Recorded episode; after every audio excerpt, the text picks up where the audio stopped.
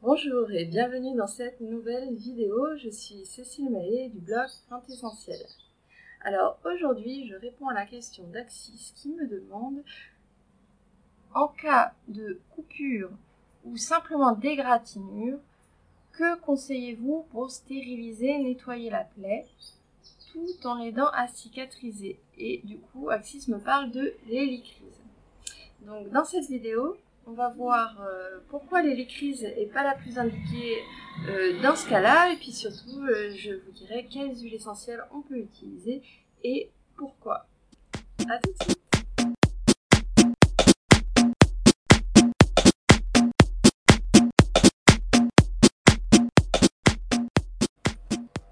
Alors, quand on a une blessure, quand on s'est euh, coupé par exemple, pour les enfants, quand euh, ils sont euh, tombés par terre, il y a finalement différentes étapes. Donc il y a déjà le fait de nettoyer la plaie. Nettoyer la plaie, ça, ça ne se fait jamais avec des huiles essentielles. on nettoie la plaie avec de l'eau et du savon et ensuite on va désinfecter. Alors désinfecter, ça peut se faire avec des produits achetés en pharmacie mais ça peut aussi se faire avec les huiles essentielles. C'est l'avantage puisqu'il y en a beaucoup, disons la plupart sont antiseptiques, elles sont antibactériennes, donc la plupart vont être intéressantes, mais il y en a quand même certaines qui sont un petit peu spécialisées. Au premier rang desquelles, on va dire celle qui est euh, la plus courante et euh, voilà, on va dire la meilleure dans le domaine, c'est le titri le titri parce que en plus d'être antiseptique, il est immunostimulant. Donc on va en plus euh, aider l'organisme à lutter euh, s'il euh, y a une infection. Alors, c'est pas le seul. Donc j'en ai pris plusieurs. on a une autre dans le même domaine qui est aussi immunostimulante, c'est le Ravinsara.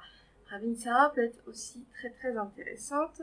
Et puis, on a euh, le palmarosa, qui en plus d'être euh, antibactérien est cicatrisant, donc elle va être intéressante. Dans le même ordre d'idées, on a la lavande. Alors plutôt lavande aspic que lavande fine. Donc avec toutes celles que j'ai citées déjà, il y a quelque chose qui est important à savoir, c'est qu'elles sont pas forcément toutes euh, adaptées aux enfants. Lavande aspic, pas trop. Le titri, pas de problème. Mais par contre, pour des enfants, on va préférer diluer.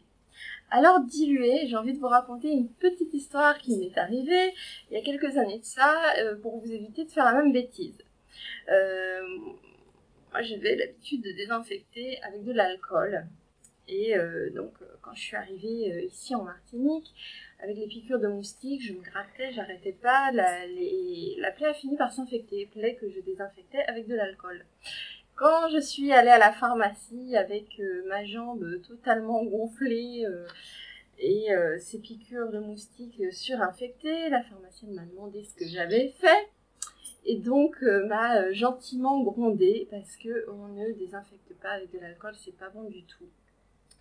Donc par contre, ce que vous pouvez faire, c'est diluer les huiles essentielles dans de l'huile végétale. Eh oui, en fait l'huile végétale va être intéressante. On va pouvoir la mettre sur une plaie ouverte comme une coupure, une égratignure, euh, voilà, même y a saignement, c'est possible. Et donc pour les enfants, c'est idéal. Il vaut mieux diluer l'huile essentielle à 30 à 50% dans de l'huile végétale plutôt que de l'appliquer pure. Pour un adulte, sur une petite coupure, euh, une goutte de titri directement, ça pose pas de problème. Pour les enfants, il vaudra mieux diluer. Voilà, donc une fois qu'on a nettoyé, désinfecté la plaie, en fait, il y a un autre souci, c'est que euh, ça peut continuer à saigner. Des fois, euh, vous savez bien, quand on se coupe là au, bout des doigts, ça, saigne pendant des heures, c'est impossible à stopper. Et eh bien, il y a des huiles essentielles qui peuvent être intéressantes dans ces cas-là, en cas d'hémorragie. Celles qu'on appelle les huiles essentielles hémostatiques. Alors, il n'y en a pas des milliers et des. Hein. Il y a le cistola et le géranium rosa. Et donc, pas besoin d'utiliser les deux, hein. une des deux.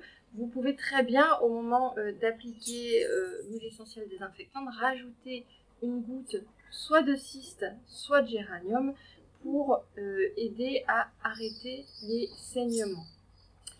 Et alors, vous allez me dire, mais quand est-ce qu'elle intervient l'hélicryse Puisque Axis demandait, est-ce que l'hélicryse est bonne? L'hélicryse est absolument pas une bonne désinfectante. Elle n'est pas forcément intéressante. On l'utilise plutôt quand il y a un hématome, quand il y a une chute mais sans saignement. Là, elle va être intéressante. Pourquoi? Parce qu'en fait, elle est cicatrisante. Et dans un deuxième temps, donc après avoir fait tout ça, on va s'intéresser aux huiles essentielles cicatrisantes euh, qui vont euh, régénérer euh, les cellules qui ont été abîmées, qui vont aider le corps à se réparer. Et donc, dans cette catégorie, on a évidemment les licrises, mais on a aussi, alors le palmarosa que j'ai déjà cité, la lavande fine, le cyste, cyste ladanifère que j'ai déjà cité comme hémostatique, il est aussi cicatrisant, donc très intéressant. On a aussi le romarin à verbenone. Bon, il y, en a d'autres, en fait, je les avais déjà euh, cités euh, dans euh, la dernière vidéo sur les huiles essentielles antirides, puisque on appréciait justement toutes ces huiles essentielles qui sont régénérantes cutanées pour la peau, pour aider l'organisme à se reconstruire. Donc, alors, soit vous utilisez au niveau le jour J, au niveau de la blessure, euh, l'huile essentielle, comme j'ai dit, pour désinfecter, voire l'huile essentielle hémostatique pour arrêter euh, l'écoulement de sang. Et ensuite, dans un second temps, quand la plaie est refermée, vous utilisez une huile essentielle cicatrisante. Ou il y a certaines recettes où vous pouvez toutes les mettre d'un coup. Vous en mettez trois, une désinfectante, une hémostatique et une cicatrisante. Et puis vous appliquez ça pendant plusieurs jours. Voilà y a différentes euh, possibilités. J'espère que j'ai répondu à la question. Euh, vous pouvez euh, ben, bien sûr, comme d'habitude, télécharger les fiches sur les dangers des huiles essentielles gratuitement. voilà, pour vous aider à y voir plus clair, hein, puisque dans toutes celles que j'ai citées, il y en a qui sont plus ou moins bonnes pour les enfants. Notamment les qui contiennent beaucoup de cétone, il faut faire attention. Il y en a certaines qu'il faut diluer euh, préférentiellement. Euh, voilà, je pense que j'ai tout dit.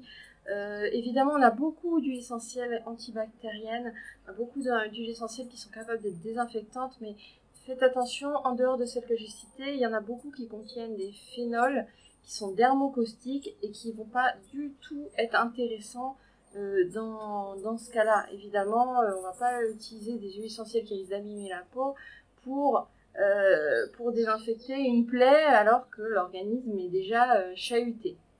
Voilà. Euh, donc si vous avez aimé cette vidéo, bah, n'hésitez pas à appuyer sur le petit bouton like, le petit pouce bleu juste en dessous. Et puis je vous dis à très bientôt pour de nouvelles vidéos.